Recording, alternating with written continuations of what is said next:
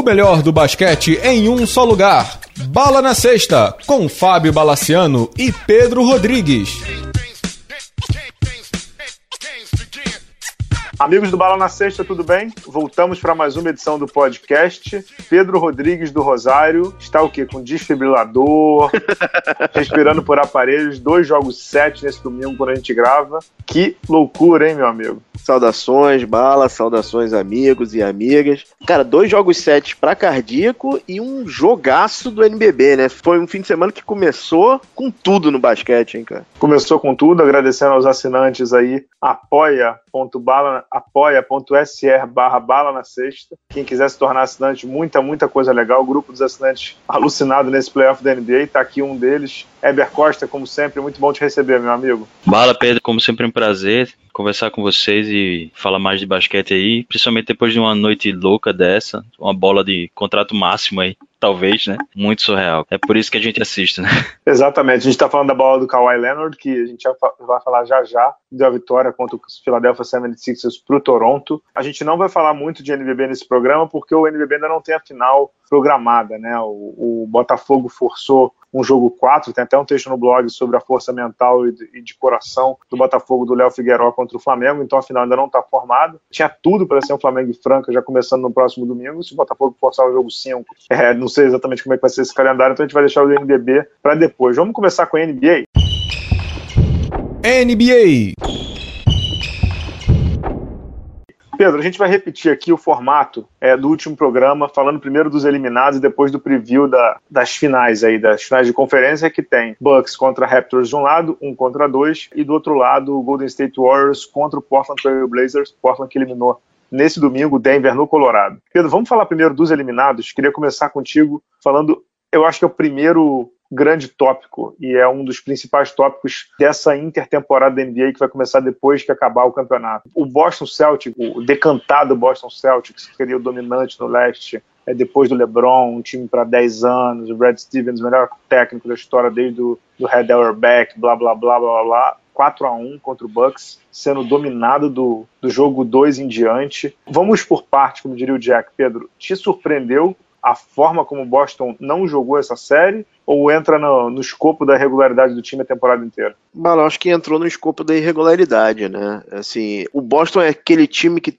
Durante a temporada inteira ele fazia isso. Ele ganhava cinco, falava, agora vai. Acontecia alguma coisa, ele perdia quatro, cinco, cinco, seis de uma vez e depois se recuperava. Esse time era absurdamente irregular. Teve um, blir, um bliareco né, no, no primeiro jogo, que foi vitória fora de casa, né, 112 a 90. Os outros jogos não, não teve, não teve jogo, né? Acho que o Milwaukee foi superior em todos os sentidos em cima do Celtics, né? Realmente o Danny Ainge tem bastante coisa para pensar nessa, nessa pós-temporada aí, né, cara? Porque era realmente decantado como time do futuro e agora a gente não sabe o que, que vai acontecer, né, cara? Exato. O Weber, antes da gente entrar no futuro do Boston, é, a gente conversou muito durante a série que o Mike Budenholzer, o técnico do Milwaukee Bucks, nem precisou fazer tantos ajustes assim para fazer com que a série virasse, né? Ele basicamente colocou o Mirotic titular, passou a quadra, as bolas, as bolas começaram a cair e o Boston não teve nenhuma resposta. Te, te surpreendeu essa, não é passividade, mas te surpreendeu o fato do Boston não ter oferecido nenhuma resistência depois que o Bucks ganhou a primeira partida, não?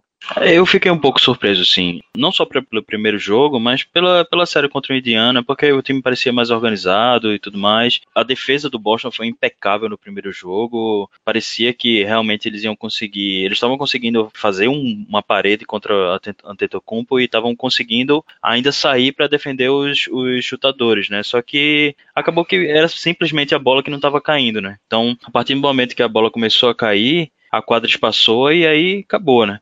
Só que eu acho que uh, realmente Irving foi quem deu o tom da, da série a partir do segundo jogo, o terceiro. Ele, se não me engano, o segundo ou foi o terceiro jogo da, da série foi o pior, um dos piores jogos de playoff da história dele. Então, eu acho que a partir dali, meio que o time se viu impotente. Não sei se aconteceu mais alguma coisa no extra-quadro e tal, mas a sensação que deu foi que o time entregou os pontos, assim. Não parecia que eles tinham chance de, de voltar, sabe? Exato. O Pedro, agora a pergunta de um bilhão de dólares, literalmente. O que vai ser o futuro do Boston Celtics? Eu vou te falar com alguns dados, né, claro. É, eles têm três jogadores ali que têm um player option, né? O Al Horford é um deles, o Irving é o outro, e o Baines, num degrau muito mais baixo de importância, claro, é o terceiro. Tem um free agent importante, que é o Marcus Morris, e tem uma série de questões na mesa. Você pode começar por onde você quiser, mas eu acho que tudo vai girar em torno do Kyrie Irving, né, sobre o futuro do Boston. Faltou um na tua lista também, que é o Terry Rozier, né, que também teve um ah, é playoff é a, a, abaixo da crítica. Bala, eu acho que o Kyrie Irving realmente é o, é o, é o pilar da balança de tudo que tá aí, né, até mesmo pela decantada troca do Anthony Davis, né, porque adianta o Anthony Davis ir para Boston sem ter um, alguém para jogar do lado dele? Não, que a resposta que... é não. Não, né? Não, não tem sentido. Então, aparentemente, o Kyrie não tem mais ambiente para continuar em Boston. Saíram diversas matérias essa semana no, no, Boston Globe, dizendo que sim, existia uma fricção entre os jogadores mais jovens e os jogadores veteranos da franquia. Assim, cara, o Irving, o sonho dele, né, o que ele queria quando saiu de Cleveland era ser o número um.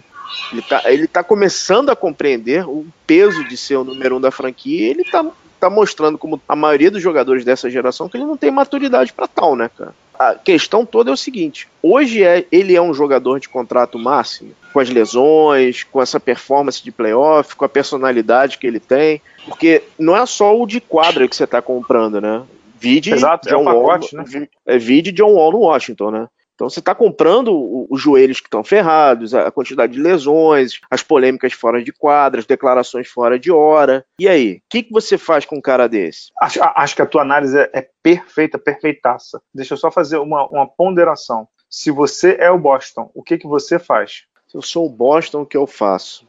Pensa, pensa assim, pensa que pensa... você tem tudo na mão, ou seja, o Kyrie Irving quer ficar contigo, por exemplo. Se você fosse o Boston, o que, que você faria? Pensa na situação inteira. Tem um ponto que eu queria só te falar antes de você responder e passar para o Weber, e deu depois também me colocar, que é o seguinte: o jogador que tem o maior salário da folha do Boston agora, no momento em que a gente se fala, é o Gordon Hayward. 32,7 milhões nessa próxima temporada e 34 como player option 2020-2021.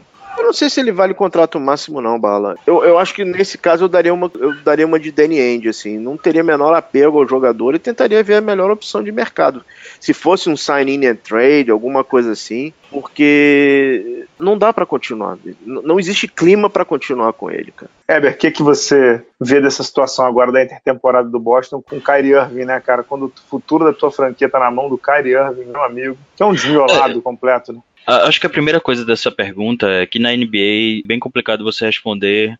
Você daria um contrato máximo sem pensar em quem vai dar o contrato máximo. Porque, por exemplo, para um time tipo o Phoenix, eu acho que valeria muito a pena. É um cara que ainda vai produzir, ainda vai, sabe? É um cara que chama, chama torcida, tem essas coisas assim. Pode criar problema, mas é aquele negócio. Tem franquia que tá tão abaixo que trazer um superstar com um contrato máximo e tudo mais, desde que ele não esteja realmente a questão que o Pedro falou, até comentei com o Ranieri, um cara que acabou de entrar, né? Aliás, muito bem-vindo, seja muito bem-vindo, vai ver que a discussão ali vai longe.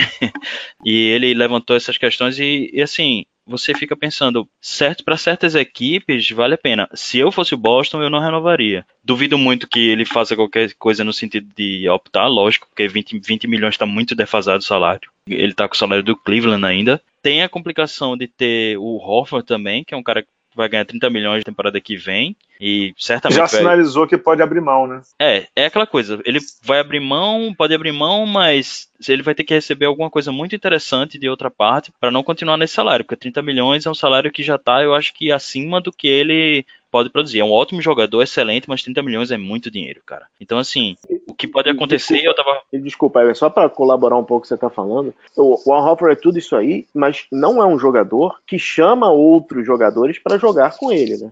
Também não. Sim, também ele, tem não, ele, ele, não é, ele não é. Ah, pô, eu vou jogar com o Hofford. Ele, ele, se ele não conseguiu em Atlanta, que ele era ele, o capo do time, vai conseguir no Boston, cara. É, exato. Então isso aí já entra na outra, na outra questão que vocês comentaram. Vale a pena trazer Anthony Davis? Eu acho que sim. Eu acho que sim, porque por, inclusive por causa de uma coisa que o, que o próprio Bala falou, acho que nessa semana, não sei. A questão do Boston correu o risco de cair na relevância. E é um time que não pode, não pode fazer isso. Vê aí o Lakers, né? Tá provado que demorou demais para sair da coisa da irrelevância e aí quando tentou, tentou atabalhadamente e assim, não vamos nem entrar nesse assunto agora. Mas eu acho que vale a pena porque o, o Boston, Boston é uma franquia que tem condições de atrair free agents, então é mais fácil eles apostarem num... Primeira coisa, Anthony Davis não teria opção. Se você faz uma troca, ele vai ter que vir. Então não tem. Ele, ele, o máximo que ele pode fazer é sair ao final do próximo ano. Mas aí teria que realmente o Danny Ainge fazer muita atrapalhada para conseguir fazer o cara querer sair. Eu acho que se eles abrem mão de Irving e tentam alguma coisa no, no mercado, eles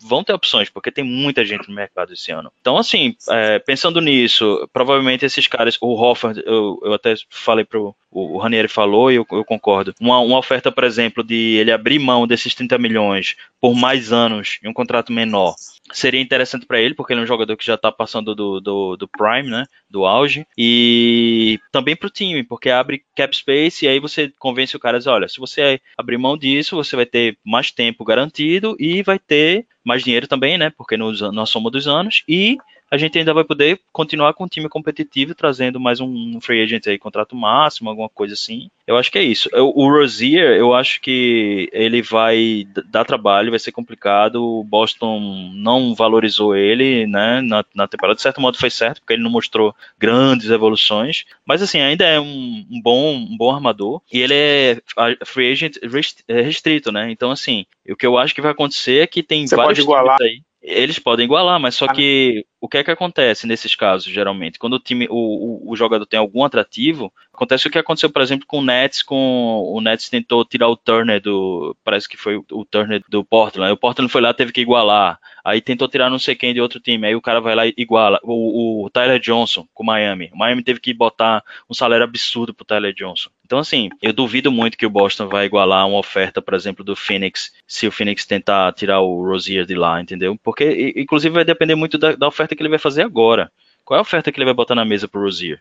11 milhões? 15? Fica difícil, entendeu? O cara vale isso. Aí você, você bota pouco demais, o cara já se sente desvalorizado, ele já disse que quer mais minutos, já disse que quer mais, mais dinheiro também. Eu acho bem difícil, bem complicado de ficar. O Boston, de todo jeito, respondendo a sua pergunta inicial, eu acho que o Boston vai passar por uma, uma reformulação agora sim. É verdade, é uma ótima analogia mesmo. Uma ótima... Ô Pedro, você vai lembrar disso, a gente gravou um programa na Trade Deadline com o Davi Feldon, e aí o Davi falou, ah, não, não o Boston tá fazendo um jogo de espera, o Danny Ainge é um gênio, blá, blá, blá. E eu falei, cara, tem que tomar muito cuidado, porque isso na NBA as coisas mudam muito rápido, né? O mercado é muito dinâmico na NBA, muito, muito dinâmico, e os jogadores são muito instáveis. E acabou acontecendo o que a gente esperava mesmo, né? Tem uma matéria do Tim Bontemps, se não me engano, da ESPN, falando sobre a fricção que existia no vestiário envolvendo o nosso bravo Kyrie Irving e os moleques do Boston. E agora o Boston está numa situação super encalacrada. Tá? O, Weber estava comentando com a gente antes do programa, né?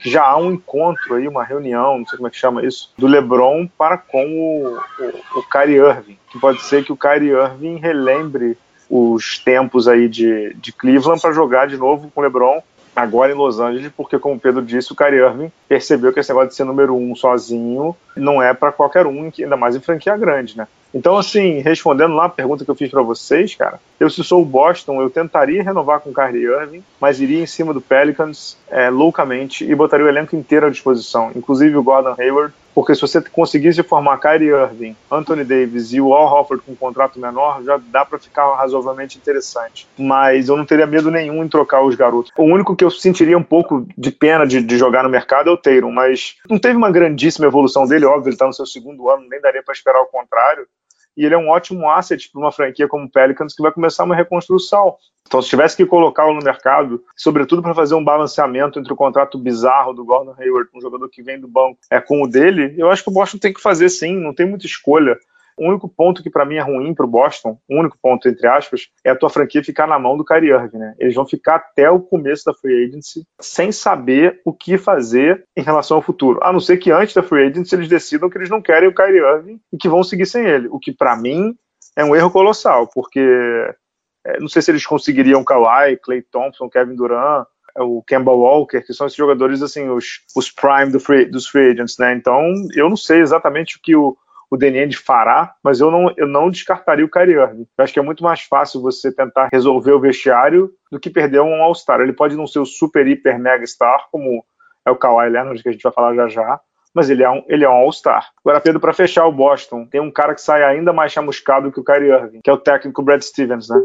É, o Stevens, ele, assim, agora, agora que acabou a temporada, tudo é ruim, né? Então começam a aparecer todos os esqueletos do armário, né? Parece que eles estão tendo problema desde os jogos da pré-temporada. Exato. E eu tava lendo no Boston Globe hoje, parece que um dos grandes problemas do, do, do Brad Stevens com os jogadores é que o, o Brad Stevens não tem. Ele, ele demitiu o único assistente técnico que foi jogador. Todos os, todos os, os, os assistentes que estão com ele são os caras que vieram de Perdue, que são os caras que têm um conhecimento mais de analytics, não sei o que e tal. Então, é, isso daí foi um, um meio que uma, um, um confronto entre um, motivo de fricção entre os, os jogadores e o, o, Brad Stevens. Sim, eu acho que ele sai chamuscado, eu acho que ele sai assim, aquele, aquela pencha de mago que ele tinha, acho que a mágica acabou, entendeu?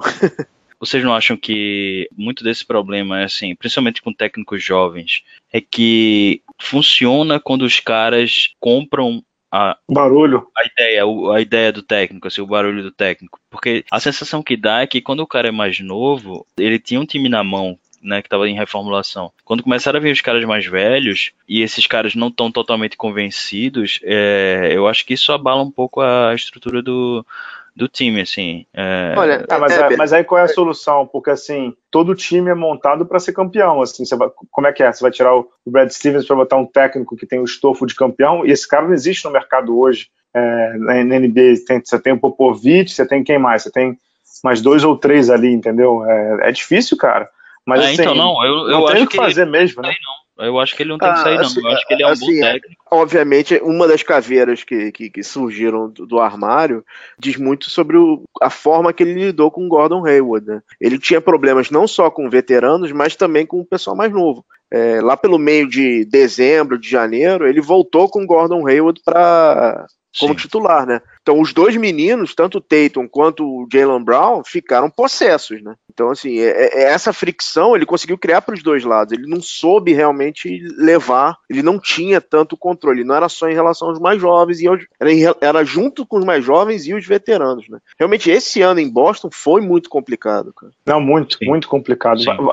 Olha, dos, se tiver que apontar um time para olhar nessa free agency, um time é o Boston. Vai acontecer muita coisa lá, muita coisa, muita coisa. Vai, mais vai se movimentar nessa intertemporada aí. Só para fechar a questão do Boston, saiu uma pesquisa com os torcedores, esse foi eleito o time mais odiado da década pelos fãs do Boston Celtics. Ah, os torcedores é o que menos gostaram, menos identificação, né? É. Sim. Diz muito, né? Um time super irregular, um time super introvertido, né? Enfim, vamos passar o outro eliminado do, do leste, esse eliminado com requintes de crueldade. Philadelphia perdeu o jogo 7 contra o Toronto Raptors é, no Canadá, em Ontário, por 92 a 90, é, com a bola é, do Kawhi Leonard é, no último segundo, a bola que bateu no ar duas vezes, roçou, roçou e caiu. Quando a bola cai, inclusive, é até engraçado. É, o Marc Gasol, ele nem comemora, ele se benze duas vezes, assim, e agradecendo aos céus, porque daqui a pouco a gente vai falar do Kawhi.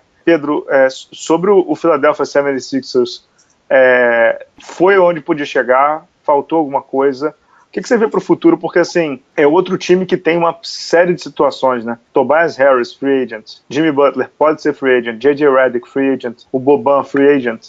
Muita, muita coisa pode acontecer ali também, sobretudo porque agora eles perdem o principal assistente técnico, que é o Monty Williams, vai para o seu Phoenix Suns. O louco da vida vai para o seu Phoenix Suns, contrato de cinco anos. O futuro do Philadelphia também pode ser bem difícil pela frente, né? Olha, Bala, o, em relação à quadra, acho que a primeira providência que o Elton Brand vai tomar vai ser a demissão do Brett Brown. Você faria ele também? É, ele não é o técnico do Brett Brown. próximo nível? Não é, não, já, já provou que ele não é. Ele é um técnico que está desde a época do, do processo lá do Rink assim, ele teve na mão senhor elenco, realmente não conseguiu. Tudo bem, encontrou um Kawhi completamente endiabrado, mas mexeu mal, não soube aproveitar, não soube aproveitar algumas situações de jogo. Cara, eu acho que ele chegou no limite dele, no, no talento dele como, como treinador. O Elton Brand já se mostrou um cara, como dizer, arrojado, e eu acho que ele vai querer trazer alguém do, de confiança dele, cara. Meu caro Eber Costa, você é o Elton Brand. O que que você faz? Tobias, J.J. Redick, é,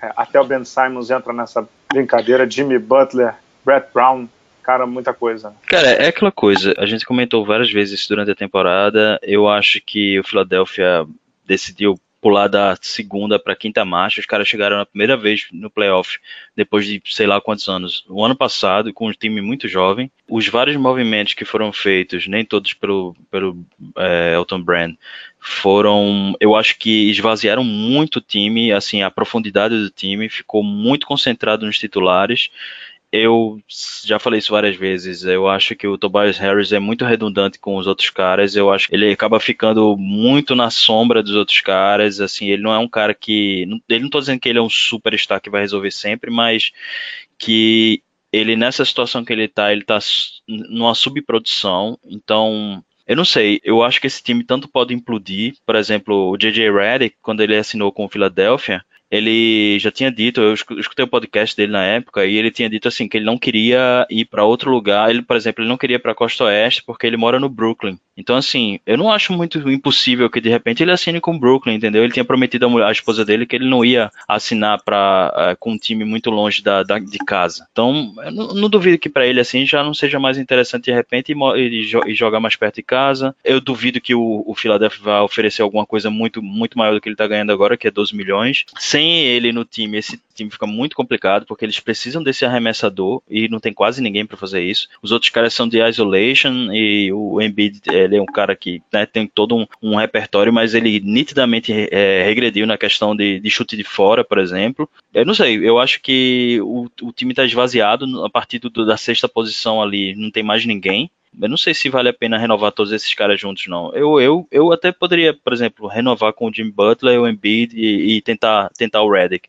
Mas eu não, não renovaria com todos os quatro, entendeu? Eu não acho que, que vai adiantar. Eu acho que eles precisam enxertar mais o banco e colocar, por exemplo, um cara que. Tipo, um cara tipo o Amino, por exemplo, entendeu? Ele seria mais interessante jogando de titular na, no Philadelphia, um cara que vem ali para pegar aquela bola, tipo o, o Tadeusz Young, entendeu? Aquele cara que vem ali para Paul Millsap, esses caras que, que fazem a limpeza da, das bolas que não entram, pegam ali um rebote, faz um, uma jogada de post-up ali e tal, mas é um cara que vem mais para complementar, e não um cara que que vem para decidir, que precisa da bola na mão, como o Tobias Harris, por exemplo. Eu queria ver muito, queria muito ver o Tobias Harris, por exemplo, no, no Brooklyn.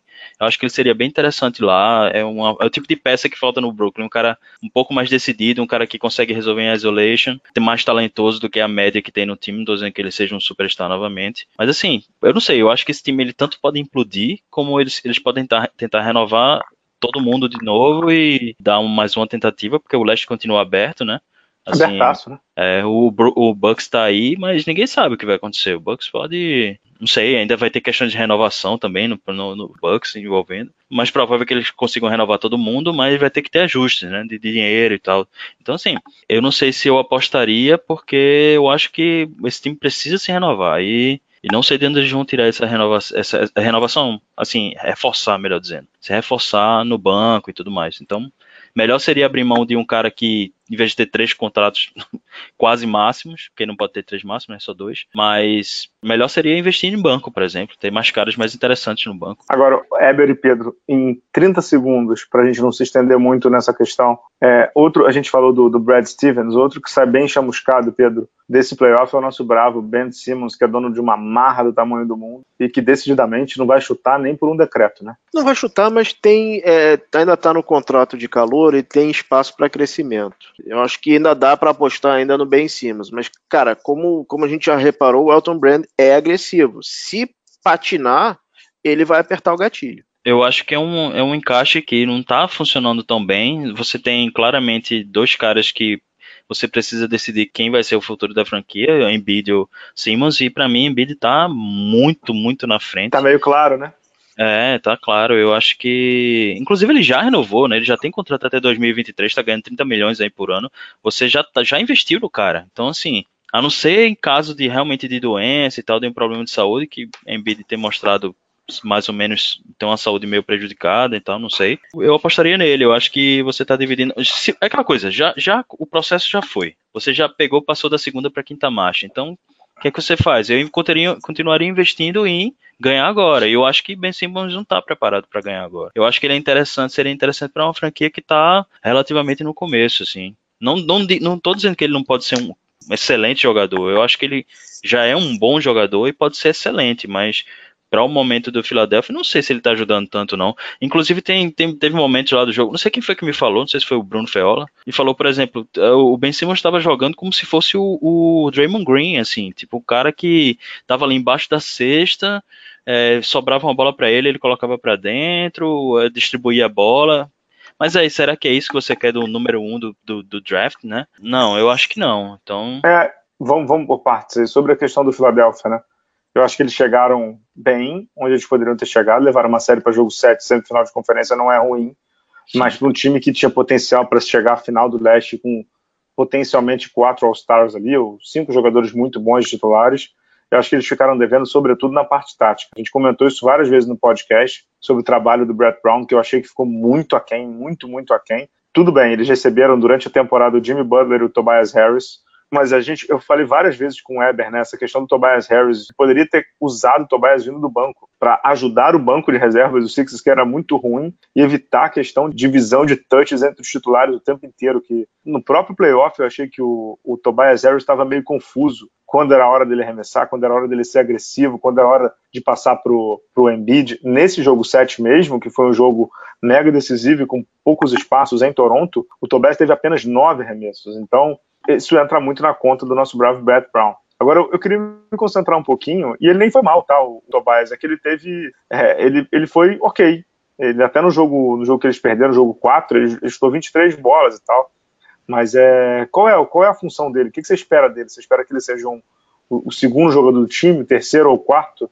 Acho que isso não está claro para ninguém em Filadélfia mesmo, não está claro para ninguém quem é o número 2. O número 1 um está tá, tá muito claro. Se o número 2 é o Butler, eles vão ter que abrir um caminhão de dinheiro porque ele jogou super bem essa pós-temporada. Se, se, se o Jimmy Butler vai ser o terceiro, vai ter que oferecer menos dinheiro, talvez você perca o cara. Então essas definições agora, o Elton Brand, que estava super pimpão né, durante a temporada, dando entrevista, nunca falou tanto o Elton Brand, ele vai ter que, como é que eu vou dizer, ele vai ter que fazer um, um ótimo trabalho nessa pós-temporada aí de, de acomodar as feras e, e deixar claro exatamente qual é a situação.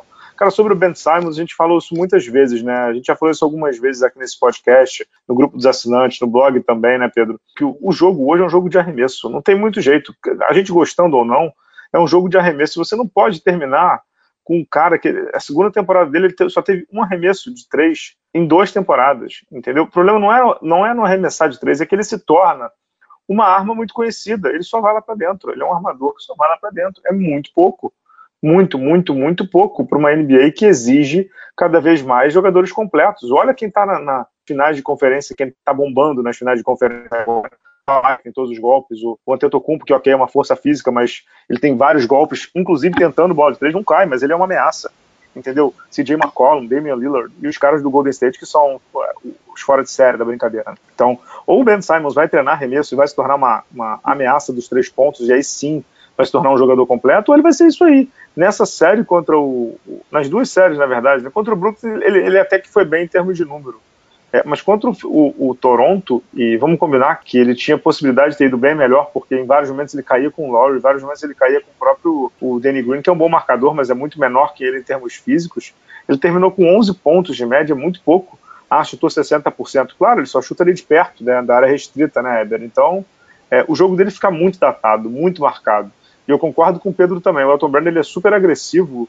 E se ele perceber que tem oportunidade de mercado, ele não vai demorar muito, né, Pedro? Não, não vai. E assim, Bala, a gente, tá, a gente tá falando muito da questão do. O Weber comentou que o Sixers saiu da segunda para a quinta marcha. Cara, ele viu a janela aberta. O Leste estava sem o LeBron. Não existia a possibilidade de ganhar agora. Cara, assim, Filadélfia tem hoje um trunfo para chamar grandes jogadores chamado Joel Embiid. Exato. E está se confirmando como um superstar da NBA. Tem problemas de, de lesão, de, de se manter saudável. De marra.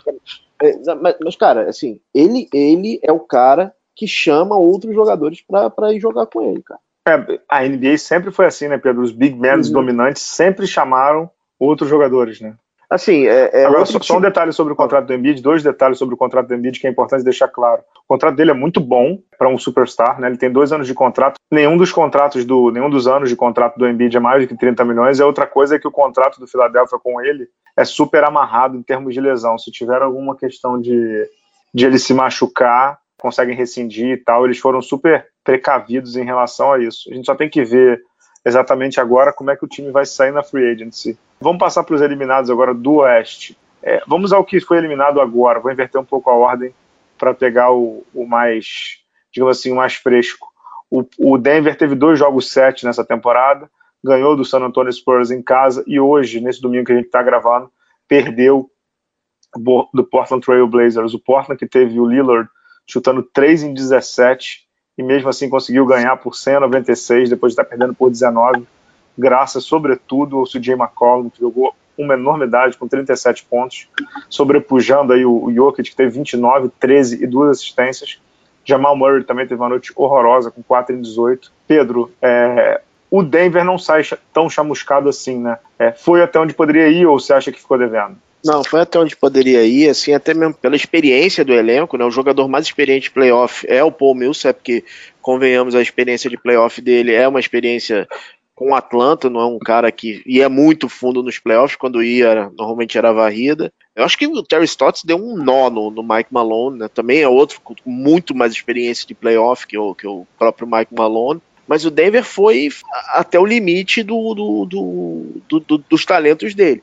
Obviamente faltou uma certa malandragem. O Denver chegou a estar 17 pontos à frente, deixou o Portland chegar com um terceiro período horroroso, que o, em que o Collins deitou e rolou, né? o Zach Collins deitou e rolou. Mas o Denver chegou no limite. A minha preocupação com o Denver é na próxima temporada, né? Que ele corre o risco de virar o, o que o Utah foi nessa temporada.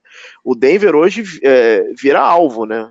Os times vão se ajustar à forma que o Denver joga. Então é, é, ele tem um. Ele vai sentir como é difícil se manter no topo, né, cara? Exato. O Denver tem uma questão importante para resolver. Acho que essa é mais fácil, que é o Paul Millsap tem um contrato team option, para sorte do Denver, de 30 milhões. Tá claro que ele não vale isso tudo, né, Eber? É, ele é muito dinheiro, né, cara? Mas assim, você acha que olhando o time tá todo sob contrato, eu acho que todo, todo sob contrato, tudo armadinho, ficou né? claro, ficou claro que o caminho tá tá certo. Então, assim, se, é aquela coisa, se, se você tem uma peça que tá funcionando muito bem, quanto é que isso vale num time, sabe? É a questão, o dilema de Draymond Green. Quanto é que Draymond Green vale sozinho e quanto é que Draymond Green vale no Golden State.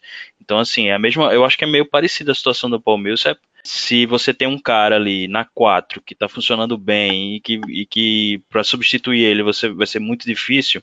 Não, tem que renovar, é. só estou dizendo que não tem que pagar os 30 milhões, né? Tem que, tem que renovar. Ah, ah sim, é, eu acho que seria o caso de não optar. Pagar os 15, alguma coisa aí. Ver o que, é que ele acha de um contrato talvez de 2, 3 anos, e mas, mas manter o cara, né? Então, assim, lembrando que assim, o, o Denver foi um time que foi eliminado na véspera né, do playoff no ano passado, não entrou por, no último jogo. E você sair disso para o segundo né, da, da Conferência Oeste é muita coisa, assim. Você realmente, realmente é, é, um trabalho que eu acho que vale a pena investir, vale a pena. Realmente é um retooling aí, é uma outra peça para colocar. O Jamal Murray é um cara muito novo, ele fez alguns jogos muito ruins, mas eu acho que o Mike Malone fez certo em apostar nele, principalmente na série, na série do, do Spurs. O primeiro jogo dele foi horrível. Ele poderia ter se afundado, né? É, ele poderia, ele poderia ter ficado muito intimidado e não conseguir, não, não conseguir sair, assim. Os jogos que ele jogou em San Antonio foram, foram ruins. E os jogos que ele jogou em Denver foram. O primeiro foi ruim e os outros foram bons. Mas Até aí ele foi ganhando confiança e, pô, ele fez, uma, ele fez um playoff bom, assim, bem, bem, bem acima até do esperado para um cara tão novo, né? Então, é, assim, o eu... Jamal Murray, é, é, essa é a tônica dele, né? Comida caseira é a favorita dele, né? Ele joga muito bem no Pepsi Center e tem problemas fora, né? Sim, sim. E, e, e o Denver tem uma coisa que eu acho que é fundamental hoje em dia para qualquer. Os melhores times, se for olhar, eles têm isso, que é um backcourt interessante, né? Assim, tipo, um, um, uns dois armadores caras que, que pontuam bem, que dão, pontou dentro e fora, na, na, linha dos três pontos e no, e no, no, no, garrafão. É, ainda tem reservas interessantes, tem Malik Beasley, tem Monte Morris, que não fizeram playoffs bons, mas fizeram temporadas muito boas. E assim, a gente sabe que essas posições são posições que demoram mais para você ver a, evolução do cara, né? Os caras que jogam mais atrás ali, na armação e tal, é, demora um pouco mais. Então, é, eu acho que é um projeto para daqui dois, três anos, é, eles estarem com alguma coisa bem organizada mesmo. Três não, mas uns dois anos pelo menos. Pô, você tem um superstar, que é um cara que é o pivô mais moderno possível, realmente eu acho que o caminho tá muito certo, não tem muito o que falar. Agora, só uma coisa que eu ia comentar do, do jogo. Sabe que eu não sou muito de intuição, não, sou muito mais de analisar e tal, mas assim, teve uma hora que o, o Jokic deu um toco, eu acho que não foi no Lillard, e aí veio um contra-ataque. No contra-ataque, a bola foi parar na mão do Torrey Cray. E aí ele, em vez de jogar a bola pro outro lado pro Gary Harris, que tava sozinho na linha de três pontos, ah, é, ele foi direto, né? Exato. Ele foi chutar, cara, de três pontos. De três. Aí, aí, eu fico pensando, esse é o tipo de bola que acaba com o jogo. E de fato, é aquela, é aquela bola que eles tinham tudo para, pô, você deu um toco no Lillard, vem três contra um e o cara, em vez de tocar a bola para quem tá, né, quem é bom arremessador mesmo, ele foi tentar resolver. Não, não tô jogando a culpa do, da eliminação no cara, mas é o tipo de coisa que fica marcado, assim. Pô, sabe aquela jogada que pareceu um mau sinal? Foi meio isso aí. Só pra é, agora, eu concordo inteiramente com vocês aí. O único ponto, Pedro, não é que eu discordo, não, eu entendo que você falou que vai ficar marcado. Mas é, eu estava conversando isso outro dia com o Eber no WhatsApp, né? O Denver, para mim, é a diferença entre fama e talento, né? O Denver não tem jogadores com tanta fama no elenco, mas você olha o elenco, cara, tem jogadores muito bons, muito bons. O Murray, o Barton, o Plumlee mesmo fez uma temporada muito boa, o Gary Harris, o Jokic nem se fala, os dois que, que são os menores salários do time, o Monty Morris, gente... o, Malik, o Malik Beasley e o Isaiah nem entra, porque não tem físico. Ele não, sabe, não sabe o que vai ser o Michael Porter, por exemplo, né? Exato, o é Michael Porter que teve um shutdown na primeira temporada. E, e entendeu? Então, é, eu acho que eles têm peças mais apropriadas para o jogo que é hoje do Sim. que o Utah tinha. Achei que o Utah deu um passo acima do que, a, a, digamos assim, as perspectivas poderiam dar. O Denver, para mim, ele, ele caiu porque a gente conversou isso antes, né? Foi o primeiro playoff dessa galera toda. Todo mundo aí estava jogando o primeiro playoff. Todo mundo aí ia sentir a pressão em algum momento. Achei que no segundo tempo ali, quando o Portland veio, na cavalaria ali, todo mundo começando a jogar, o Lillard começando a matar duas ou três bolinhas, o McCollum matando todas, o Zé Collins jogando bem, a Van Turner também, ali os caras sentiram. O que é super natural, super natural. Acho que esse é um time para estar tá em ponto de bala para ganhar NBA ou, ou, chegar em final de NBA daqui a dois anos, quando provavelmente o Golden State já vai ter se desintegrado, vai estar uma galera mais velha e tudo. Então, assim, é ter paciência, não ligar o botão do pânico e continuar investindo nesses caras aí. O Jokic já tem uma renovação de salário até 2022, ganhando muito pouco. O cara que é o talento que ele é, ele vai estar tá ganhando 32 milhões no último ano. A gente sabe que ali em 2022 o, o máximo de salário já vai estar tá ganhando no mínimo uns 45, 40 e pouco. Então ele já está abaixo do, do, máximo em 2022. O Denver renovou bem com ele. Vai ter que ter dinheiro para renovar daqui a pouco com o Jamal Murray, daqui a dois anos. Então acho que eles estão super bem. Michael Malone, quatro anos de trabalho no Denver, todos os anos com crescendo vitória. Todos os anos crescendo vitória.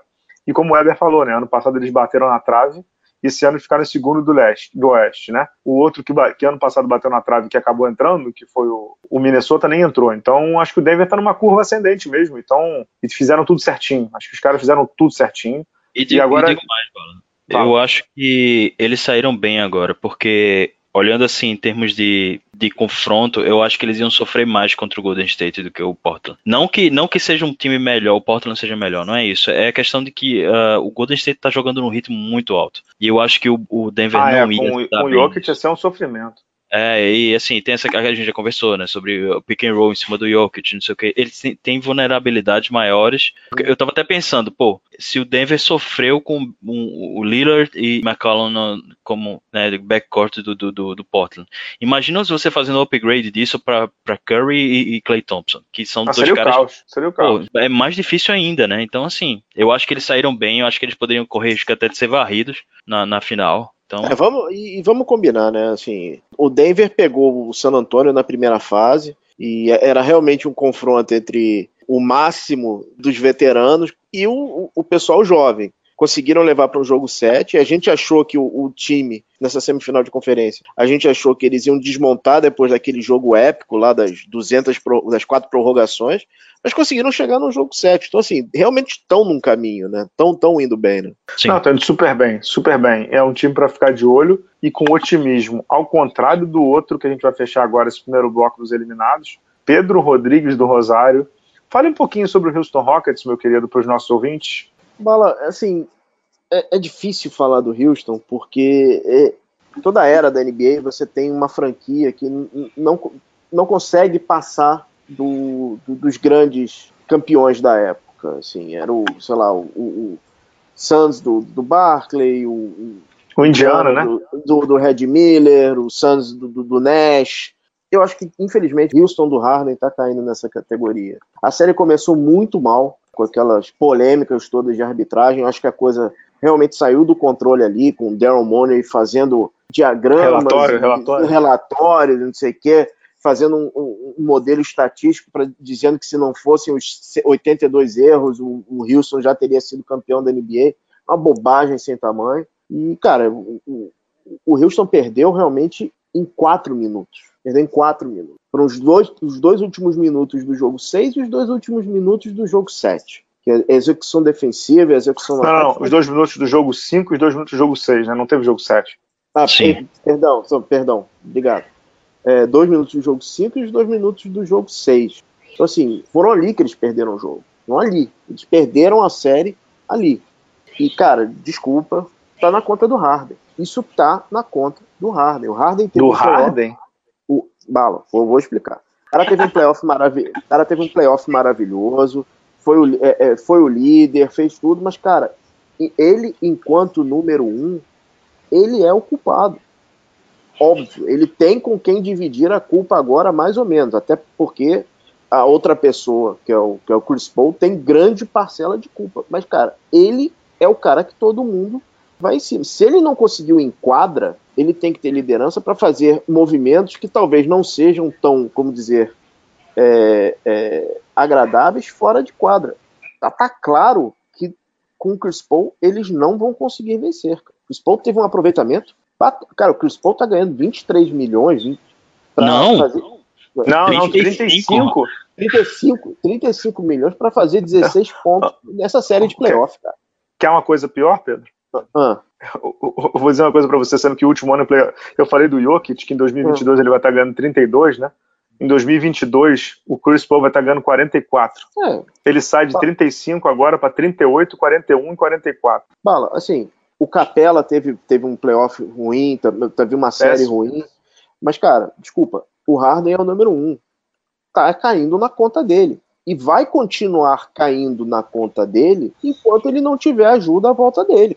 Então, ele que tem que tomar essa atitude, já que ele não só é o número um, como ele é sócio da franquia. Pela vamos, vamos, vamos passar para o Weber. Eu só vou passar para o Weber com duas coisas. É, depois do jogo 5, que foi o jogo que o, o Wilson estava com a faca ou queijo na mão, porque foi o jogo em Oakland, que estava 2 a 2 e o Durant se machucou, e eles tiveram quatro posses de bola para passar à frente, não conseguiram passar, e foram para Houston com 2-3, poderiam ter ido com 3 a 2 para jogar em Houston, no Texas, sem o Durant, é, e aí tentar matar a série. A gente conversou, falei com os dois sobre isso, mandei um áudio para os dois, que era inadmissível eles não terem matado o jogo 5 em Oakland, com o Golden State, com, com todo respeito e o perdão da expressão, cagado nas calças de perder o jogo, né? É, uhum. E depois desse jogo 5, eu vi a entrevista coletiva em que um repórter, primeira pergunta do cara do Houston Chronicle, Jonathan Fagan, se não me engano, foi Chris, pro James Harden, tinha James Harden e Chris Paul na mesa e perguntou pro James Harden, você voltou faltando nove minutos para acabar o jogo, e no último período do jogo 5 você só teve um arremesso. Corta a claque. E o Harden olhou para o Chris Paul, o Chris Paul baixou a cabeça e, e, e benção. Corta a claque. No jogo 6, jogo seis, de novo sem Kevin Durant, o James Harden termina o jogo super frustrado, vai na entrevista coletiva, aí só ele, e disse que ele sabe o que precisa fazer para o time ganhar e que ele vai deixar isso super claro para os donos da franquia, porque ele disse que, que, que dessa vez ele quer a voz dele ser ouvida. Éber, sua análise aí, você concorda com o Pedro ou discorda um pouco dele? É, assim, eu acho que eu, eu entendi agora o que ele quis dizer, é, é, a questão do, do fora e do dentro de quadra, né? Eu acho que dentro de quadra ele fez tudo que ele podia fazer. Sinceramente, eu acho esse time do Houston muito inferior ao time do ano passado. Muito disfuncional também, né, muito, né, cara? Muito, muito disfuncional. O Darren Moore errou demais esse ano, contratou um monte de gente que não tinha nada a ver. É, dispensou e, e mal. Dispensou mal, enfim, fez tudo errado. Só, é... Desculpa te cortar, só lembrando que essa temporada começa com o Houston perdendo ótimos defensores de perímetro, a Arisa, um Babute, para contratar o Carmelo. E aí o cara no meio do caminho teve que ir corrigindo as cagadas disso, Exato. tentando trazer jogadores e obviamente muito inferiores. Trouxe o, o Austin Rivers, é, dá tempo de quadra pro Daniel House, etc, etc, etc. Mas vai lá. E não, e não foi que ele não pudesse Farid, renovar. Farid, né? Parece que eles optaram, porque teve uma mudança de, de, de dono no, no, no, Houston, e parece que houve um movimento no sentido de não ultrapassar, ou de, de economizar dinheiro e tal. Aí você vê, pô, os caras fizeram um movimento totalmente errado, tentaram, tentaram, eles só contrataram o Carmelo porque o Carmelo veio pelo, praticamente pelo mínimo, não foi, se eu não me engano, que ele já tinha sido dispensado com a grana completa do OKC e tal. Mas assim, é, você olha pro time, o time não tem a profundidade que ele tinha ano passado, então assim, para mim, esse time já chegou longe demais e foi Harden carregando o time nas costas completamente. É, Chris Paul tá muito pior do que ele estava no passado. Se não já valeu o contrato, agora que ele não tá valendo mesmo. Tem Capela com uma esperança para o futuro, mas ele também produziu muito abaixo. A renovação dele foi muito criticada, porque, inclusive na off-season, não sei se vocês lembram, o Houston demorou muito a fazer uma oferta pro Capela. E todo mundo ficou, uhum. pô, que absurdo, o cara demorou e tal, os americanos, né, falando, né, demorando, tal, oferecendo pouco e blá blá blá acabou que eu acho que eles acertaram, assim, na avaliação do talento, eu acho que o preço que ele tá que eles estão pagando agora 15 que vai 15 a, 19 milhões, vai ser um valor razoável para ele.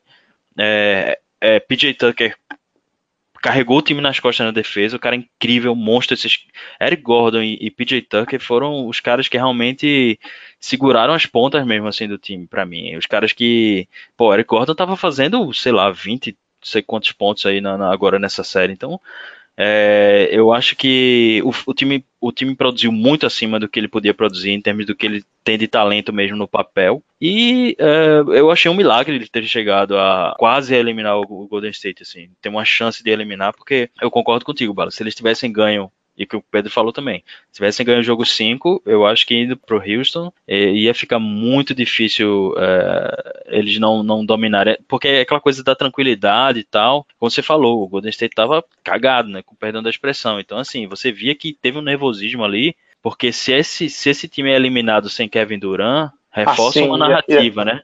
E como, como renovou outra, reforçou outra narrativa, quando conseguiu é, superar o Houston sem Kevin Durant. Então, assim, você vê todo um revival de, de Curry, de, do time de 2014, 2015. Eu acho que isso, isso, inclusive, pode ter mudado até a perspectiva em relação concordo, a como o Kevin Durant vai sair, que eu acho que ele vai sair no e final com, do ano. E como também o, o Draymond Green e o, e o Clay Thompson vão reagir nessa intertemporada também. O, o Draymond Green ainda sob contrato, mas com muitos rumores, e o Clay Thompson como free agent, né, cara? Esse, esse jogo 6 pode ter mudado o futuro da franquia Warriors, na minha opinião. É, então, é, agora pensando sobre o que é que o Houston pode fazer, eu acho que não tem opção, não sei se reforçar. Eles têm que contratar mais gente. Mas tem não tem espaço, Chris... Não, tem que tirar o Chris Paul, tem que se livrar do Chris Paul, mandar Mas um... Mas quem vai pegar o Chris Paul, cara? O Chris Paul ganha 38 milhões, não tem como. Eu não sei, eu não sei quantos picks eles já deram de primeira rodada, mas eles estavam tentando dar parece que era quatro, sei lá, pra, por não sei quem. Então, assim, eu acho que eles vão ter que dar picks para fazer esse salary dump aí, porque isso já, essa altura já é. Mandar para algum time que esteja querendo Cara, chegar não tem nenhum time, Não tem nenhum time que queira pegar o Chris Paul. É, não, não sei. consigo ver.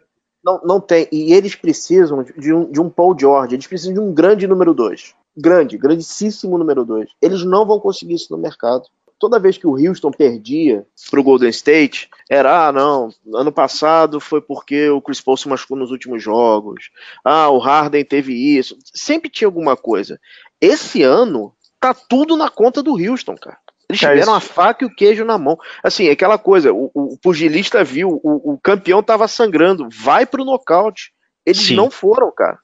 É, não, é, eu acho a situação. Eu despacharia do... ele pro, sei lá, pro Miami, traria Dragic e daria uns picks, sei lá, alguma vai adiantar, cara. Ou então pro, pro Knicks, alguma coisa assim.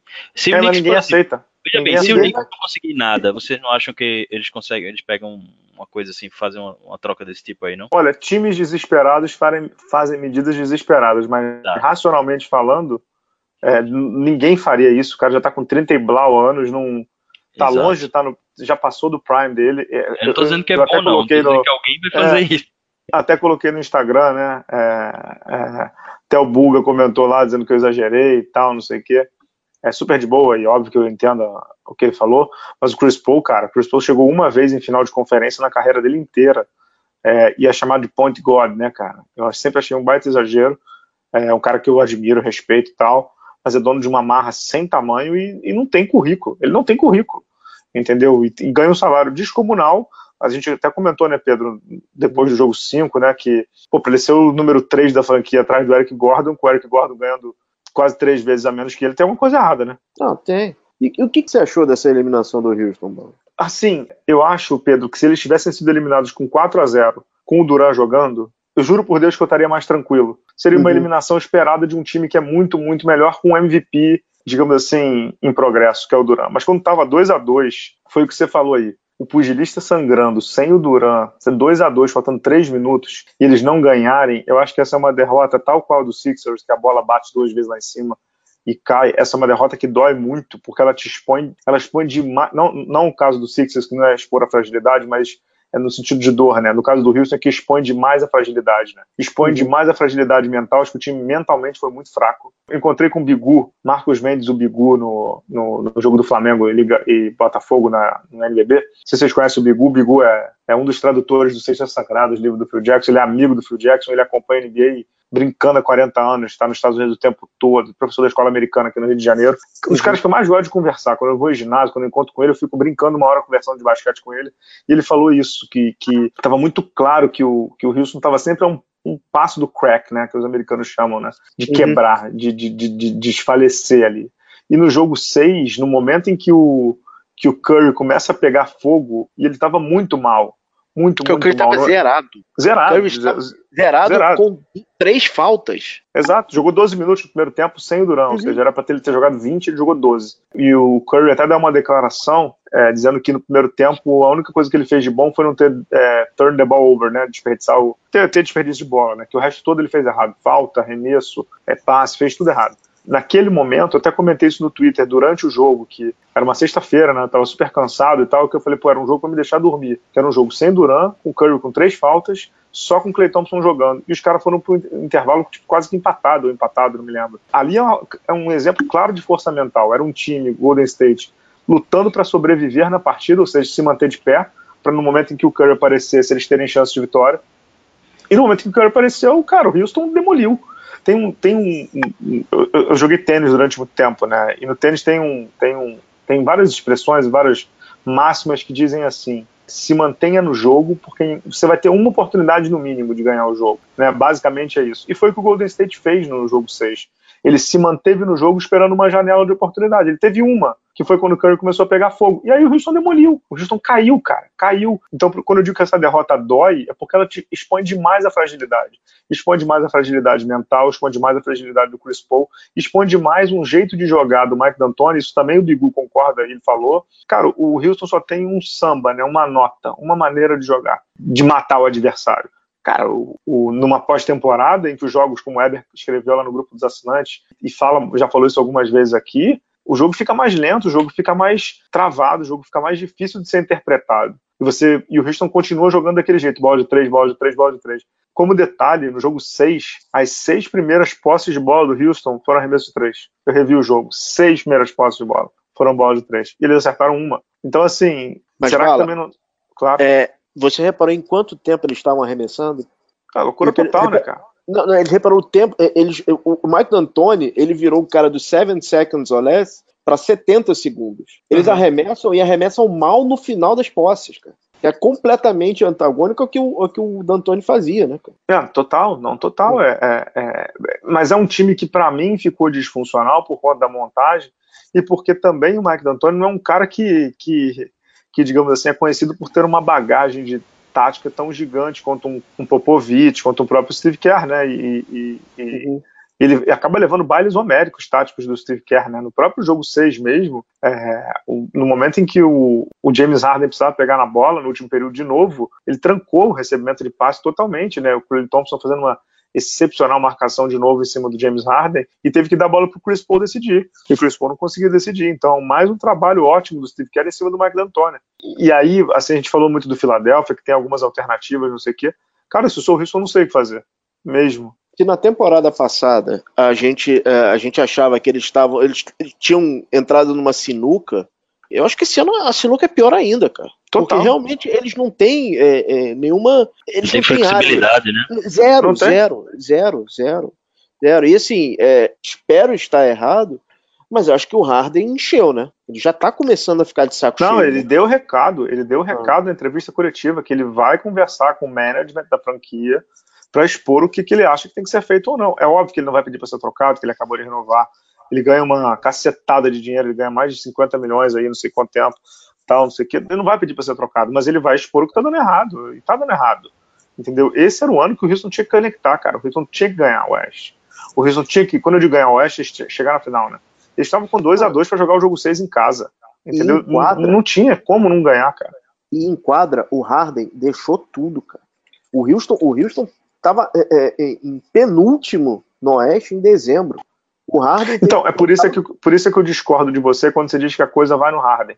Eu entendo que você fala, eu entendo que você fala que assim, que é, que é vai no Harden porque é o número um, né? Uhum. A coisa vai sempre no número um, mas no, nesse caso, o cara tá longe de ser dele. O maluco, ele levou o time nas, como você disse, eles estavam em décimo segundo em um momento no Oeste. Ele botou os caras em, em, em quase posição de mando de quadra entendeu? Ele só não vai ser o MVP porque o Yannis vai levar e tá jogando muito. É, mas ele colocou os caras em uma posição de disputar contra o Golden State agora. Você não ganha uma série sozinho, né? Não, eu sei, é, Bala, mas assim, é, é, é, esse é o ônus de ser o número um, né? Não tem jeito. Esse é o ônus. Em quadra, ele fez tudo que. Cara, ele deixou tudo em quadra. Tudo. E não deu. Não deu. Assim, todas as perguntas, que, to, todas as dúvidas que parar, pairavam sobre o Harden, ah, não faz um playoff bom, chega cansado no playoff, tudo, tudo, tudo, isso. Todos ele respondeu, todas essas perguntas. A única pergunta que ele não respondeu foi o seguinte: será que a gente consegue ganhar do Golden State? Não, isso vai continuar em cima dele, cara. É isso, vamos, vamos de Mr. Só, só uma, uma coisa lá, que eu ia comentar antes, saindo do número 1 para o número 6 aí, eu tenho que fazer um meia-culpa aqui com um cara chamado Igodala, porque meu amigo, eu chamei ele de jogador em atividade, e o cara... Eu Mas durante a temporada, não precisa fazer meia culpa não, não precisa fazer meia culpa não, porque durante a temporada regular ele é mesmo. O negócio dele é o playoff. Nossa, cara, incrível, ele, ele saiu de tipo, de 5 pontos por jogo para 12, chutando 33% de, de 3 para 42, sabe? Tipo, absurdo. O cara com 35 anos, você não dá mais nada e de repente o cara vem.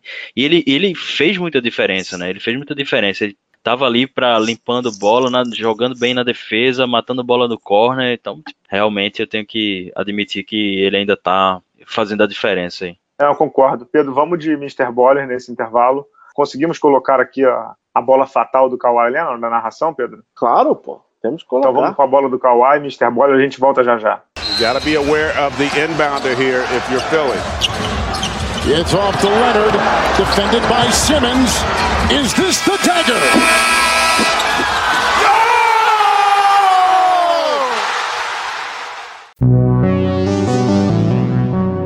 We know game, we know game.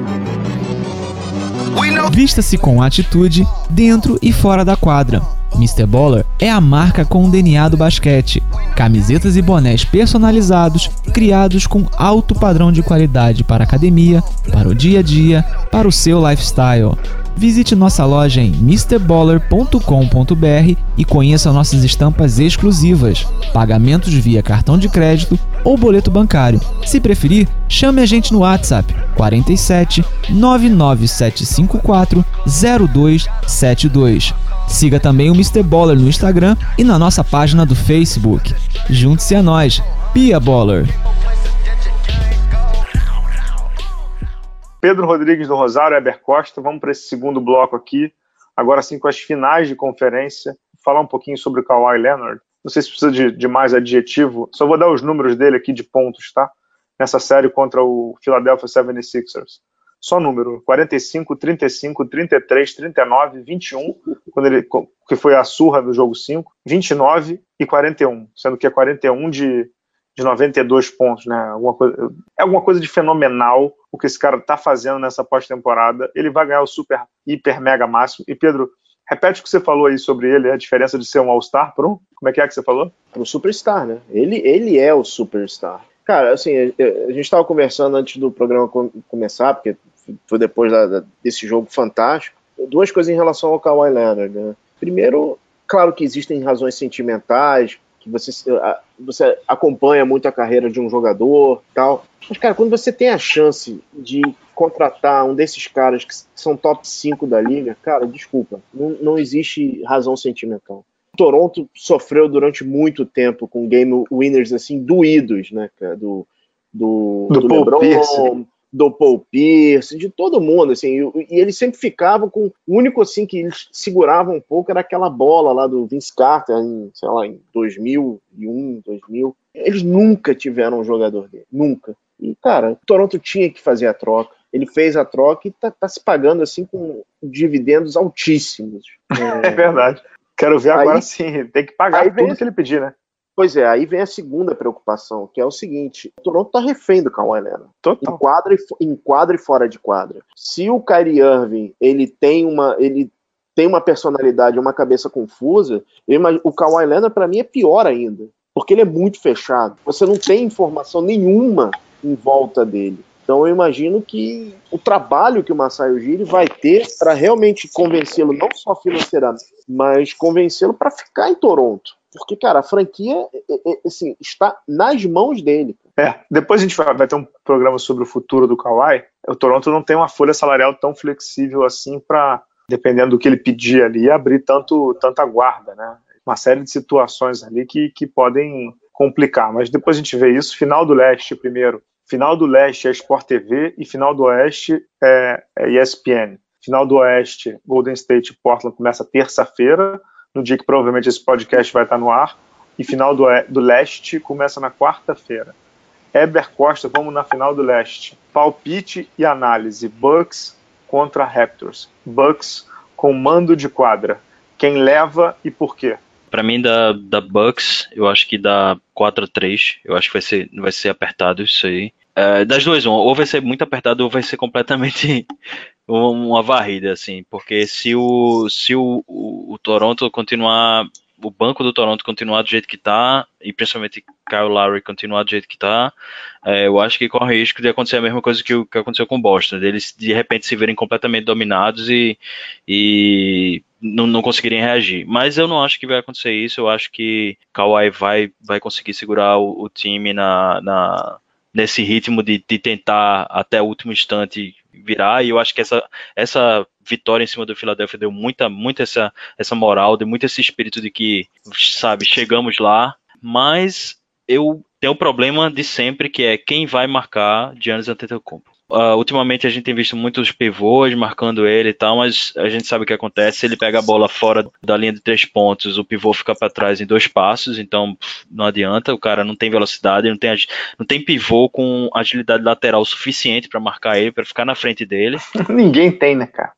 É, e, e aí, se a ajuda vem para fechar, ele, ele, ele abre é, para fora, e aí os, chutadores estão todos estão todos matando bola, o Middleton, Brogdon, o Bledsoe, todos os caras, o, o Mirotic e o, o Brook Lopes, que também não tá tão bem no playoff, mas assim, é sempre uma ameaça ali. Então, assim, é, realmente tem que dar um jeito de, de, Eu quero ver o que, é que o Toronto vai fazer para conseguir marcar Antetokounmpo, não tem nenhum grande defensor no Toronto, assim, Danny Green fez uma temporada boa, mas agora ele não tá, não tá legal nesse playoff.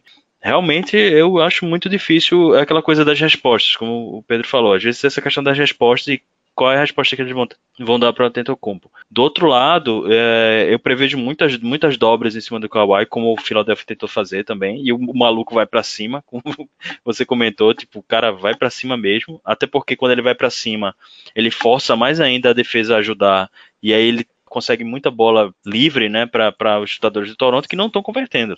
O Lowry teve um caminhão de bola de três pontos livre que ele simplesmente converteu. Hoje, Ibaka pegou umas duas ou três e conseguiu converter. Quando isso acontece, pra, pra Foi você super ver, bem o Ibaka no jogo 7, 17 pontos. Interessante só, só que o Toronto, salvou, né, cara? o Toronto não, não precisa de tantos, de tantas bolas de três pontos, apesar de quanto mais melhor. Mas assim, parece que quando um ou dois caras estão bem, conseguem acertar as suas, suas três de quatro bolas, três de cinco bolas ali, o time consegue, consegue se manter no jogo bem, assim. Mas quando o Lowry tá 1 de 7, e aí, pô, aí não, não tem condições, né? Você. Porque se aquela coisa da, da, defesa respeitar, que é uma expressão que eu gosto muito do, do, dos americanos, que é tipo assim, manter a defesa honesta, né? Tipo, manter ela, ela acreditando que você vai, se, se deixar aberto, você vai matar. Então, pelo menos tentar contestar. E aí, quando, quando você não tem isso, quando a defesa perde o respeito, eles vão cair para, vão fechar, né? Vão entrar no garrafão. E aí eu acho que o, que o Toronto vai precisar, vai ter muito trabalho com isso aí. mas eu acho que o, o garrafão do Toronto é, é, melhor, é melhor do que o garrafão do, do Bucks. Isso aí pode talvez faça alguma diferença. Gasol e Ibaka são muito bons. Não sei, vamos ver como é que vai ficar. Não sei que, se eles vão conseguir manter o ritmo de marcar Mirotic fora, correria demais também do, do, do Bucks. Isso pode cansar esses pivôs mais lentos, né? Exato. Pedro, tua análise, teu palpite aí dessa série do leste. Olha, Bala, eu vou ser mais sucinto que o que o Weber. Weber. Por favor. Cara, eu não vejo a menor chance do Bucks ficar fora da final da NBA. Menor. Eu também não. Assim, a, a história do Kawhi Leonard do Toronto é muito bonita. Obviamente a gente vai fazer análises de matchups, que temporada que o Toronto está fazendo, mas esse, tipo, esse time do Bucks está certinho. Você uhum. tem o MVP da temporada, você tem o Superstar, você tem a. Cara, assim, tem um número que me chocou. O George Hill tá jogando fino, cara. George Hill tá com quase 60% de aproveitamento de quadra. É, é... E, e, outra, né, cara, tá bem descansado. O, o Bucks Exato. vai jogar o jogo 1 em casa depois de quase uma semana, né? O que quase nessa, o que nessa pós nesse, nesse momento de pós-temporada faz uma baita diferença. Né? Cara, Bala, assim, eu acho legal a história do Toronto, ele che chegou, vai competir, mas, cara, ninguém tira passagem da, do Bucks para a final da NBA, vai ser 4 a 1 Eu coloco como 4 a 2 por conta do fator Kawhi e porque, obviamente, vai ter um pouco de nervosismo do Milwaukee, como teve no jogo 1 contra o Boston, pode ser que eles se enrolem ali, mas concordo contigo, Pedro, não vejo como o Milwaukee ficar de fora, não.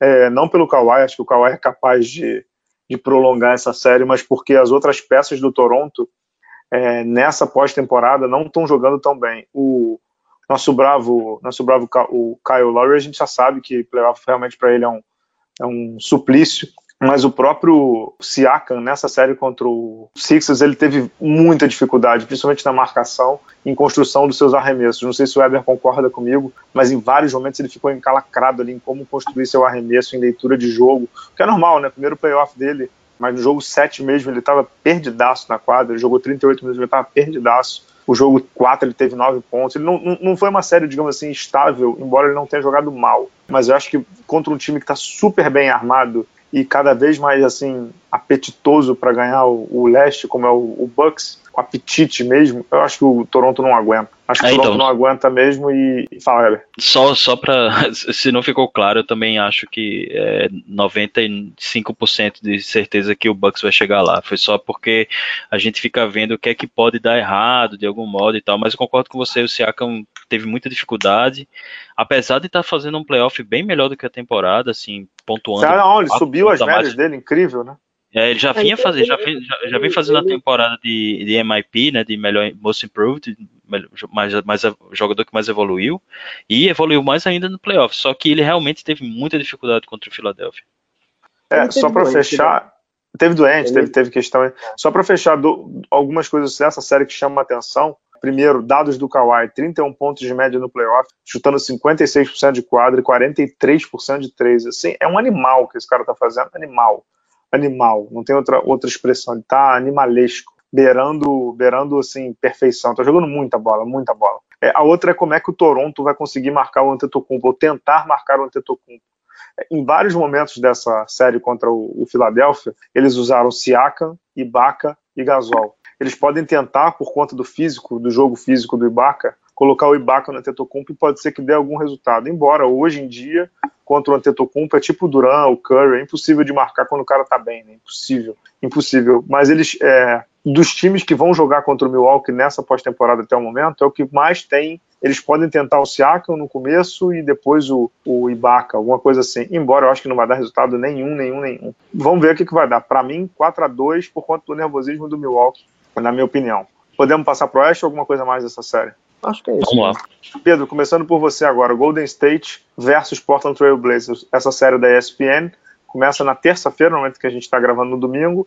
O, o, Golden State de folga desde sexta-noite. O Portland pegando o avião no domingo deve ir direto para Oakland para jogar a série de novo sem descanso, né? Ele passou do Oklahoma e já pegou o Denver, né? Esperou um pouquinho o Denver, mas já pegou o Denver direto vai pegar o, o, Golden State Warriors super cansado, mas provavelmente nesse começo sem o Duran, né? O Steve Kerr disse que nos primeiros três jogos o Duran já está fora.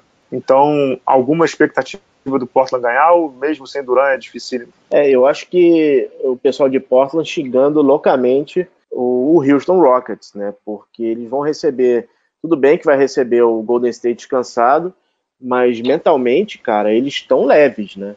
Porque super fortalecidos. Super fortalecidos, assim, mostrando que a, a, a equipe vintage, digamos assim, a OG, OG Warriors, ainda é um dos melhores times de todos os tempos da, da NBA. De novo, não vejo, infelizmente, para a liga, não vejo uma série que vá muito longe. Eu, eu continuo é, eu vou no mesmo placar da, da final do leste. Vai ser 4 a 1 Golden State. Sendo que para azar do Portland, né, é, tem a sorte do Duran, entre aspas, né, não tá jogando do outro lado. Sorte não, uhum. não de ter um jogador lesionado, mas de ter um jogador como o Duran provavelmente ausente na série. Mas talvez eles tenham perdido o Rodney Hood, né, nesse jogo 7 uhum. contra o Denver. Ele distendeu, ele foi estiramento no joelho, alguma coisa assim e talvez não jogue essa série. Estava indo super bem o Rodney Hood nessa série contra o Golden State. 4 a 1 para o Pedro Rodrigues. Eber Costa. Eu também acho. Dessa vez eu concordo com o Pedro. Vai ser 4 a 1 Não vejo muitas armas no Portland. Eu acho que o Portland vai tentar fazer a mesma coisa que o Houston fez e que o Clippers fez, que é dar uma correria no, no Warriors. E, e nisso eu acho que eles têm mais condições do que o Houston. O Houston estava correndo sem poder, porque não é o ritmo do Harden, não é o ritmo do Chris Paul. Eu acho que o Portland é mais, mais adaptado para correr mais, são caras mais atléticos, é, Harkless, é, Amino, esses caras que, principalmente esses caras que jogam nas posições mais de, de ala pivô e tal, de alas e tal, esses caras do, do Portland são mais, são mais adaptados para correria do que o, o Houston era. E o Clippers conseguiu correr muito, mas não tinha também muito talento, né? Então, é, eles fizeram o que eles podiam, mas assim, eu acho que o Blazers tem talvez uma chance de pegar ali a defesa do Golden State em algumas situações é, não postada, né? Isso aí é importantíssimo, porque o Golden State, quando está postado, as trocas dos caras praticamente não falham. É, não está tão excelente como, como era no passado, mas tá, ainda está um nível muito alto. Difícil, muito difícil perfurar essa defesa se você não pega ela, ela na transição. Eu acho que realmente vai ser difícil para eles, é, principalmente também porque o backcourt deles é tão bom quanto o do Golden State. Não está no mesmo nível. Eu acho que Curry, um por um, Curry é melhor que Lillard, é, Thompson é melhor que, que McCollum, mas é, o lado bom do Blazers é que assim eles chegaram aí e eles são totalmente franco-atiradores, né? Eles não têm nada a perder. Ao contrário do ano passado, que Terry é, Stotts estava ameaçado, ou o mesmo caso do Mike Malone também, né, que chegou a balançar, chegar a comentar algumas coisas. Ele realmente agora chega completamente tranquilo, missão cumprida, eliminou o segundo do Oeste, não tem o que, não tem nada a perder. Então assim, esse, esse não ter esse peso nas costas e esse peso está com o Golden State pode fazer alguma diferença. Eu, eu também vou, eu vou de Golden State 4, vou de 4 a 2, acho que o Portland vai dar uma joga muito como franco atirador, claramente como franco atirador, pra caramba, é, mais do que nunca, mas acho que o Portland já chegou no, no máximo, digamos assim. É, no, nem, acho que nem ele esperava chegar na final do, do, do Oeste, conseguiu, já tá super bem, é, mas acho que contra o Golden State aí, mesmo sem o Duran, não tem muito, muito o que fazer, né? Acho que mais uma vez o Draymond Green vai ser o, um ótimo fiel da balança, vai castigar ali, na minha opinião, quem pegar pela frente, Canter, é, Myers Leonard, quem passar ele pela frente, ele vai castigar ele no garrafão. Ele foi muito determinante, tanto no ataque quanto na defesa contra o Houston. É, o cara ele é muito bom, ele é uma mala, ele é uma marra, ele é um, digamos assim, é, sujo em alguns momentos, mas ele joga muito basquetebol, muito basquetebol, e vai castigar ali o Porta, na minha opinião. Concordo com o Eber a questão do, do backcourt, né, da, do perímetro ali, Lillard de um lado, Kerr do outro, CJ McCollum e Clay Thompson tem quase o mesmo nível, né? É que o Curry e o Thompson não são os Splash Brothers à toa, né? Estão um degrau acima. Acho que não. A, a, acho muito. Assim, vamos lá, a gente tem brincado de apostar no grupo dos assinantes, né? Eu acho bem improvável de não dar Golden State Bucks, cara. Bem improvável, que é afinal que a gente já canta desde o começo da temporada, né? Né, Pedro? A gente uhum. tem falado aqui quase, quase o ano inteiro, né? Que uhum. desde, desde, que a gente viu o Bucks na mão do Budenholzer, a gente já estava cravando que eles não perderiam o leste por nada, né? Eu, eu segurei um pouquinho, mas desde de janeiro eu disse que o Bucks não perderia o, o leste por nada. Acho difícil do Golden State também abrir mão dessa, né, Pedro? Ah, acho muito difícil, Val. Uh, sim, o, o Lillard pode até ser um jogador mais completo, passa melhor a bola, não sei o quê, mas, cara, o Curry tá um nível acima. O Curry, quando entra em modo Curry, é, é muito difícil parar. E, assim, o Golden State vem sorrindo para essa série. Que, que cara. Ah, é, levinho, como você falou, é, levinho. Deve ser desesperador para os caras, entendeu? Então. Agora, só, só um detalhe para fechar o programa aqui. É, cada vez mais eu me convenço que esse é o Last Dance, o Last Dance mesmo, assim. Uhum, você uhum. vê um alívio, você vê um alívio muito grande assim no Steve Kerr, cada round que eles passam, cada cada fase que eles vão ultrapassando que parece que é o, o último degrau da vida deles juntos ali, né? O clima já tá pesadíssimo. Teve até um lance do, do Steve Kerr com o Draymond Green, né, que tava pedindo para baixar o volume. Uhum, uhum. Não sei se vocês viram esse vídeo. O vídeo é até engraçado. Uhum. É, e depois ele não baixa o volume, blá blá blá. Mas acho que, acho que já deu, né? Acho que já deu para esse núcleo um dos melhores times da história da NBA, sem dúvida, que pode terminar com um, dois, quantos, quatro títulos, né? Quatro títulos em cinco quatro anos. Títulos. Eles podem terminar com quatro títulos em cinco anos. Pedro, quer fechar com alguma curtinha aí? Eber, quer fechar com alguma não? Eu tenho três notinhas, Bala, rapidinhas. Então vai na sequência. Parabéns a Frank Vogel, novo técnico do Los Angeles Lakers. O Lakers finalmente conseguiu fechar um técnico. Muito boa sorte para Frank Vogel. Vai precisar, cara. Pessoal, com Jason tá Kidd de assistente, meu amigo. Vamos conversar com calma sobre isso depois. É, já está rolando a pré-temporada da WNBA. Inclusive, esse ano eles abaixaram o preço do League Pass, está 9 dólares e 99 pela temporada inteira. Vale a pena, assinem a WNBA que tem coisa legal lá também. E por último, cara, que fase? Saiu um vídeo hoje de uma briga, cara, do Porzingis. Eu vi, rapaz, eu vi. Na, eu vi. É, é, estava, estava lá na sua terra natal, quando três russos, torcedores do Knicks, foram tirar satisfação por que ele tinha saído da franquia tiveram meu amigo. o palco meu e aí tem um vídeo até bem, como dizer, gráfico assim com Porzingis com a camisa toda ensanguentada, com aparentemente supercílio aberto. Que fazem, seu Porzingis? Que fazem, cara? Eu só tenho uma curtinha aí que é não sei se vocês sabem, mas o Ibaka tem um programa, entre aspas, de culinária no, no, no YouTube. que é, é, que é? é uma coisa do, o Ibaka tem um programa de culinária, sei lá, no YouTube. Só que é uma coisa Essa tipo eu não assim. Sabia. Você comeria isso, é uma parada meio assim. Ele cozinha umas coisas bizarríssimas. E aí, um, acho que um dos últimos episódios foi justamente com o Kawhi. Assim, é, é meio constrangedor, porque o cara ele fala abertamente assim: ah, você vai ficar com a gente e tal, eu vou te convencer. e o Kawhi todo naquela de não vai entregar o ouro de jeito nenhum, né? Tipo, nem no programa bizarro do, do cara que ninguém vê. Mas é, é uma coisa meio um pouco constrangedora e, e bizarro, porque o Ibaka é um cara muito bizarro. Que loucura. Eu tô vendo aqui, o Sérgio Ibaka tem um programa de culinária mesmo, eu não sabia. O Ibaka é um dos caras mais educados também, já tive a oportunidade de entrevistá-lo, super educado, super, super transparente. Pedro, eu não queria entrar nisso não, mas você não vai falar do Monty Williams no seu Phoenix? Uh, cara, podemos falar, né? Phoenix, não, não, só como curtinha. Ficou feliz ou não? Fiquei, fiquei feliz. Acho que é uma vitória né, para o Phoenix. Eu acho que aconteceu alguma coisa efetivamente lá, porque o Robert Sarver parece que foi visitado por três, três fantasmas na noite de Natal, né? Porque o coração dele até mudou, né? O, finalmente o centro de treinamento está saindo com o dinheiro dele, sem usar o dinheiro público, com, como ele queria. Parece que eles vêm, o Phoenix vem com uma nova mentalidade agora para a próxima temporada. Terça-feira agora. Amém, né? É, terça-feira agora, no dia que saia o programa, teremos o draft da NBA. E eu, eu tenho Não, draft mim, não, as posições, né? As posições. A né? loteria, né? Essa, essa é a loteria. E eu tenho para mim que se o Santos não pegar alguma posição entre as três primeiras, se ficar, por exemplo, até acho que até a terceira, o Santos vai trocar por algum desses jogadores que a gente comentou aí. Chris Paul, Kemba Walker, algum desses caras aí. É, Kemba Walker não faz sentido, né? Kemba Walker é agente livre. Não sei, vamos, vamos, vamos ver como, como virar o Santos, cara.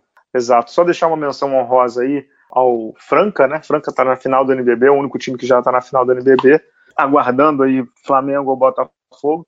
É, ganhou de Mogi por 3 a 0 fechou os seus dois playoffs em 3 a 0 então já está na final. Franca voltando à final do NBB depois de oito anos, com o mando de quadra. Franca chegou à final de todas as competições que fez nessa temporada, com exceção da Liga das Américas. Uma ótima temporada do Elinho, do time francano. Deixar os parabéns aqui também para o Botafogo, que ganhou o jogo contra o Flamengo, uma partida bem emotiva, um Tijuca lotado num sábado à tarde. Nessa terça-feira, quando vocês estiverem ouvindo aí, provavelmente o... já vai ter tido o jogo 4 em General Severiano. É, Botafogo podendo empatar sério, o Flamengo podendo avançar. A gente volta depois com um programa especialíssimo de final de NBB também. Pedro, muito obrigado. Weber também. Pessoal, até a próxima, viu? Tchau, tchau.